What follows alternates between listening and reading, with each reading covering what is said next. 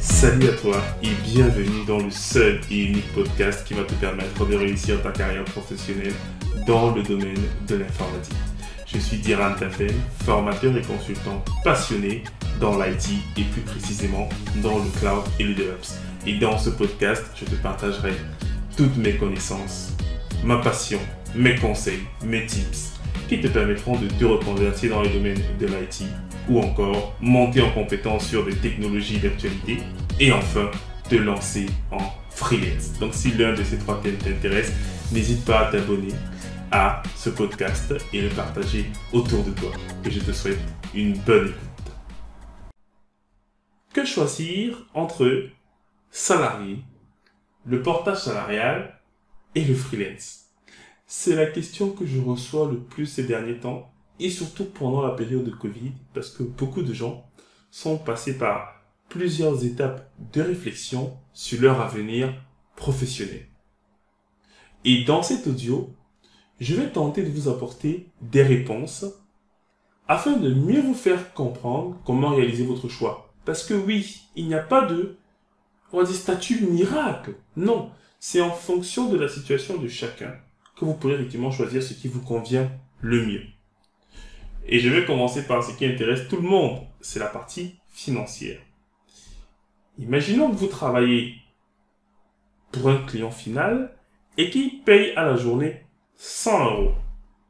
Quand vous êtes en CDI et que vous travaillez notamment pour une ESN qui vous positionne chez un client final, si le client paye 100 euros par jour, vous avez exactement 25 euros qui rentrent dans votre poche et 75 euros que votre ESN va gérer pour payer vos cotisations ainsi que euh, faire sa marche, bien évidemment. Si vous êtes en portage salarial, vous gagnez 50 euros sur les 100 euros. Et si vous êtes full freelance, vous gagnez 75 euros sur les 100 euros.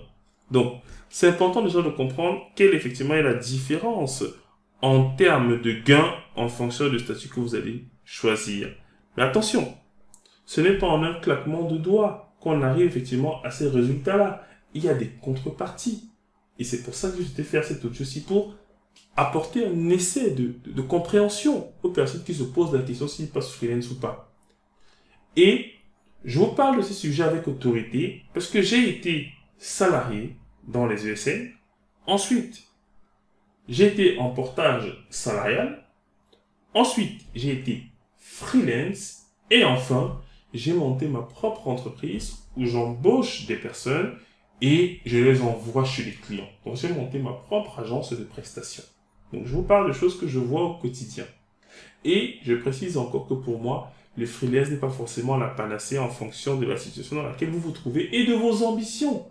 Toujours rapprocher le statut que vous souhaitez de vos ambitions.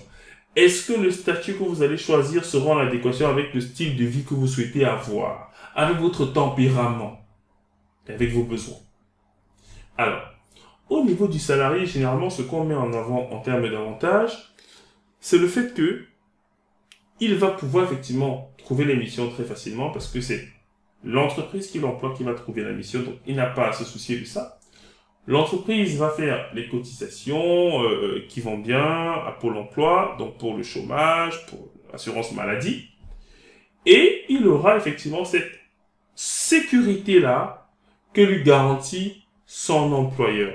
Donc le salariat, c'est essentiellement la sécurité. On ne se préoccupe pas de ce qu'on gagne in fine, mais on veut effectivement avoir cette protection-là, être rassuré qu'on trouvera toujours du travail, euh, qu'on sera toujours en mission, ou en tout cas qu'on sera toujours payé à chaque fin de mois. Ensuite, apparaît donc le portage salarial, qui est un autre paradigme où le consultant souhaite gagner un peu plus il se gagne un peu plus, donc 50% de ce qu'il a travaillé. Donc, et il veut quand même aussi garder de la sécurité. Ça veut dire qu'il reste salarié. Très bien.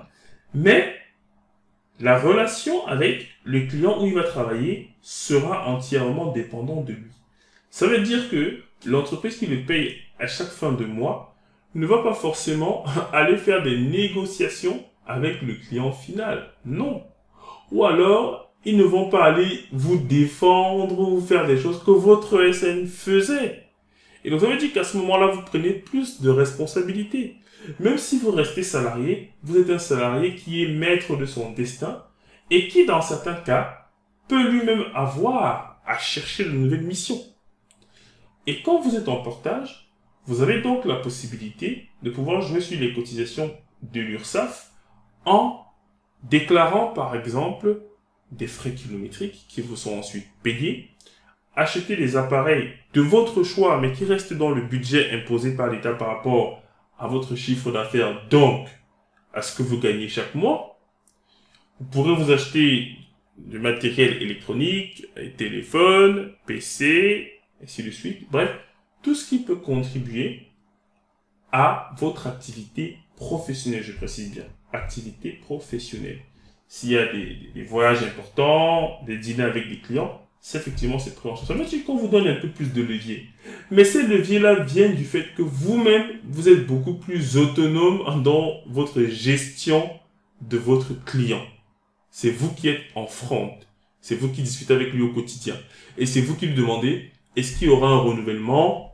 Voilà. Donc, vous avez, on va dire, un peu plus de travail à ce niveau-là en termes d'autonomie. Mais vous restez salarié et donc vous gagnez peut-être deux fois plus que ce que vous gagnez quand vous étiez simplement salarié dans les ESN. Ensuite, vous avez le statut de freelance. À ce moment-là, vous devenez, entre guillemets, un jeune chef d'entreprise ça veut dire que vous avez toute la partie administrative à gérer, la partie déclaration, Parce que quand vous êtes en portage salarial, comme vous êtes salarié, vous payez l'impôt sur le revenu. C'est bon.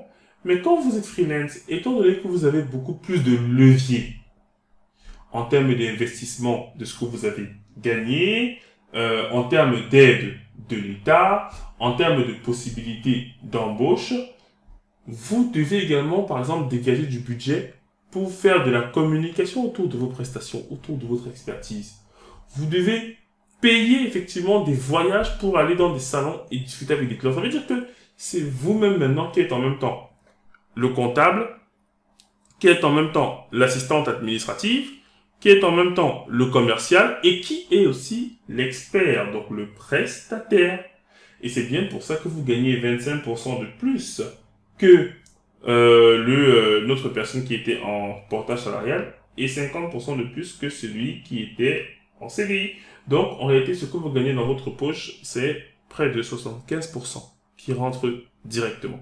Voilà. Donc, si vous avez travaillé 100 euros par jour, ben, du coup, c'est 75 euros qui rentrent en fait dans votre poche. Mais sauf qu'il y a une contrepartie. Et bien évidemment, quand vous êtes en freelance, il y a des délais de paiement. Ça veut dire que vous pouvez travailler le mois de janvier et ça, à la fin du mois de janvier, que vous faites la facture au client. Et le client peut mettre 30 à 60 jours à vous payer. Ça veut dire que si vous avez travaillé le mois de janvier, le paiement, vous l'aurez peut-être en avril. Ce sont des réalités. Vous voyez ce que je veux dire? Ça veut dire que si vous n'aimez pas effectivement cette insécurité-là, parce qu'il y a des clients qui nous payeront peut-être pas à temps, ils vous payeront peut-être après six mois, ou peut-être la mission sera arrêtée brutalement, parce que vous, vous n'avez pas les leviers pour contraindre le client à vous garder en mission il faudrait que vous pensiez également à prendre une assurance. Une assurance de responsabilité civile. Si vous faites une bêtise sur le client, il faut penser à cette assurance-là. Il faudrait également que vous ayez une assurance médicale, que vous cotisiez également pour votre retraite, euh, pour votre chômage, pour votre pôle emploi. C'est autant de choses que vous devez prendre en compte. Oui, vous avez des leviers, mais quand vous avez plein de leviers, il faut être un bon gestionnaire. Donc, un bon freelance, au-delà de la technique, c'est également un bon gestionnaire qui doit gérer sa carrière. Alors, vous n'êtes pas obligé d'être un bon gestionnaire quand vous n'avez qu'un seul client et vous ne travaillez que pour lui. On est bien d'accord. Mais souvent, pour faire de l'optimisation et ne pas faire d'erreurs qui peuvent vous poser des problèmes avec les impôts, souvent vous devez avoir un expert comptable qui va vous aider et ainsi de suite. Mais très souvent, quand vous n'avez qu'un seul client que vous gérez, comme je le précisais, en fait, vous n'avez pas besoin de trop vous tracasser la tête. Pas besoin de trop de gestion. Mais il y a quand même une gestion à faire. Et vous avez encore beaucoup plus d'impact dans votre relation avec le client que lorsque vous étiez en portage salarial ou alors quand vous étiez tout simplement en CDI. Normal, ou en tout cas via des ESN. Donc, On, comme on dit, un grand pouvoir entraîne de grandes responsabilités. Et si vous voulez gagner gros, il va falloir prendre des risques. Il n'y a plus la même sécurité que par le passé. Le client peut décider de vous virer à tout moment. Mais l'avantage quand vous êtes aussi freelance, c'est que vous choisissez avec qui vous travaillez. Vous choisissez avec qui vous ne travaillez pas. Vous choisissez également vos conditions de travail. Vous imposez votre tempo. Si vous avez la bonne expertise, si vous avez une bonne expertise sur votre domaine. Sinon, vous allez accepter des missions qui vous plaisent, mais vous n'aurez pas beaucoup de marge de manœuvre. Dans mon cas, par exemple, à moi, vu que j'avais un très bon niveau sur certaines thématiques sur lesquelles je travaillais, ben, je pourrais par exemple imposer aux clients que je fais du full remote. Parce qu'à ce moment-là, ils voient effectivement que j'avais l'expertise qu'ils voulaient et je pouvais donc jouer sur ce levier-là. Donc, il avait constaté, comme je disais, que j'avais l'ensemble des compétences dont il avait besoin et je pouvais donc jouer sur ce levier, comme je le disais, pour pouvoir négocier beaucoup plus. Donc, voilà quelques éléments que je pouvais vous communiquer sur les trois statuts. Je ferai encore d'autres audios pour rentrer dans certains détails, mais n'hésitez pas si vous avez des questions à les mettre effectivement dans le chat et à partager aussi cet audio avec d'autres de vos collègues, de vos amis, de vos promotionnaires qui peut-être se posent la question de sauter le pas ou pas. Et vous voyez donc en fonction de votre goût au risque et de votre goût à la gestion, alors il y a des choses qui seront faisables ou pas il y a des gens qui préfèrent rester effectivement dans cette sécurité de l'emploi, ce qui est normal, et bien sûr, ils apportent beaucoup de choses à leur entreprise. Il y en a qui voudront aller beaucoup plus loin et se prendre des risques, euh, et donc euh, gagner gros. Donc c'est chacun qui choisit ce qu'il veut. Mais ne soyez pas omnibilé par l'appât du gain. Regardez si vous êtes quelqu'un qui aime, euh, je vais dire quoi, être dans une entreprise, euh, être, se sentir faire partie d'un groupe, parce que quand on est souvent freelance, on est très solidaire on est très solitaire, on est comme un loup solitaire. Parce qu'on réalise essentiellement des prestations et souvent, on ne met pas trop en avant l'humain. Vraiment. Alors que quand vous êtes salarié, vous faites partie d'une équipe, vous vous amusez, voilà, il y a les, vacances et tout. Souvent, quand on est freelance, on prend peut-être pas de vacances parce qu'on est tout le temps appelé par des clients, euh, ils ont des problèmes, on y va, et ainsi de suite. Donc, vraiment, tout dépend de votre cadre de vie. Et souvent, quand vous êtes freelance, on ne vous a pas payé. Souvent, ça peut avoir un impact sur votre vie familiale. On paye les factures comment? Voilà, il faut l'épargne de sécurité. Ce sont des tracasseries qu'il faut effectivement réfléchir en amont. Si ce style de vie ne correspond pas à ce que vous souhaitez dans votre vie, les amis, restez effectivement en CDI et vous serez toujours utile à une entreprise, même avec ce statut-là. Vous devez juste être heureux. C'est ça le plus important. Et sur ce, les amis, on se retrouve dans un prochain épisode. Et n'hésitez pas à donner, comme je l'ai dit, vous avez un commentaire et le souvent notamment sur LinkedIn. À.